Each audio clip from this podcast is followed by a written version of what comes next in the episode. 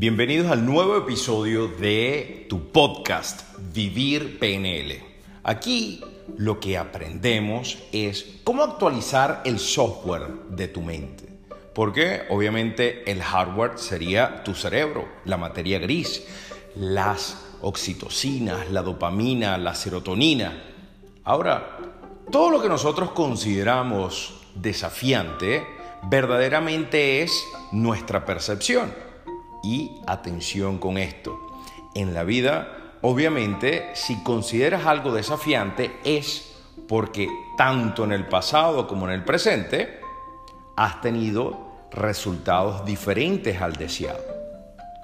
Ahora, hoy, en este episodio número 17 de nuestra primera temporada, Quiero hablarle a aquella persona que trabaja en equipos, sobre todo si es el líder o la líder de un equipo, porque lo que voy a comentarte a continuación es uno de los errores más genuinos, más importantes que cometemos sin darnos cuenta. Y para eso quiero que volvamos a la época de primaria cuando teníamos 7, 8, 9, 10, 11 o 12 años.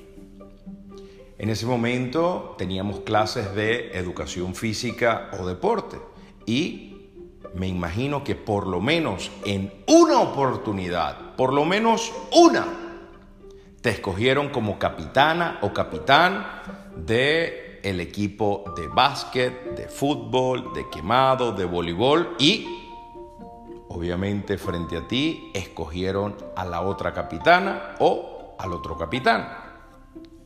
Luego de decidir quién iniciaba por escoger para comenzar a armar o a conformar su equipo, tenías frente a ti una decisión. ¿Escojo a mi amiga?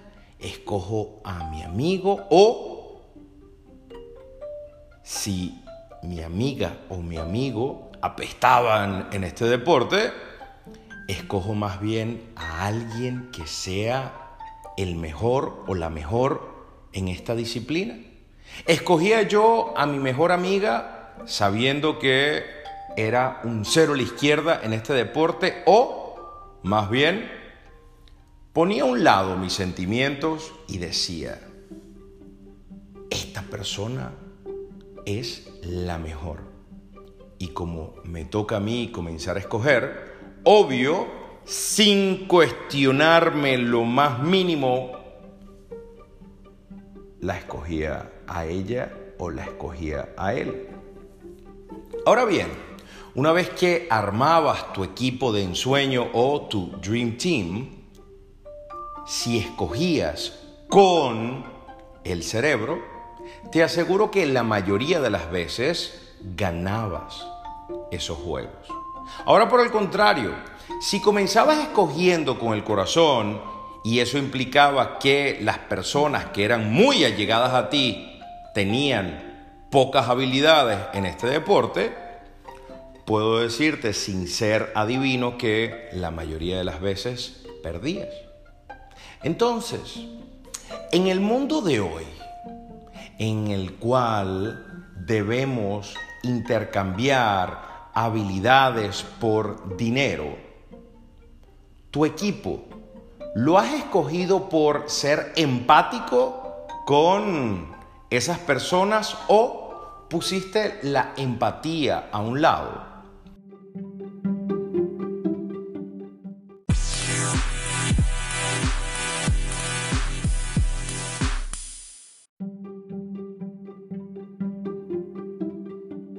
Y la selección fue en base a las habilidades comprobadas y desarrolladas de esa persona. Porque lamentablemente uno de los peores errores inconscientes que cometen las personas en cuanto al ego es rodearse de personas que tengan habilidades menores a ti. Es decir, si tú te rodeas o conformas un equipo que tú muy bien sabes que tus habilidades son mayores, están más desarrolladas que ellos, obvio que te vas a sentir bien en ese entorno. Sin embargo, la empresa, tu empresa, tu equipo hará tanto dinero como realmente debería. Porque este es el momento de detenerte e imaginarte tu equipo de trabajo como un equipo de fútbol, como un equipo de béisbol, como un equipo de fútbol americano, como un equipo de básquet. Tal vez seas tú muy bueno en una posición. Sin embargo, en las otras posiciones, ¿quiénes deberían de estar? Los que tienen pocas habilidades y tú hasta cierto punto en esas otras posiciones diferentes a la tuya eres mejor que ellos o deberías en este momento buscar al mejor en esa posición. Que si tú intentaras hacer el trabajo de esa persona, quedaría en evidencia que tus habilidades en relación al de esa persona están muy por debajo. Porque verdaderamente eso es lo que hace una persona inteligente cuando conforma su equipo. Tú tienes tu labor, tú tienes tus habilidades para tu puesto. Ahora, el puesto que deben ocupar las otras personas deben ir a la par con esas habilidades extraordinarias, desarrolladas y sobre todo comprobadas para que tu equipo sea verdaderamente al final del mes el que gane más dinero.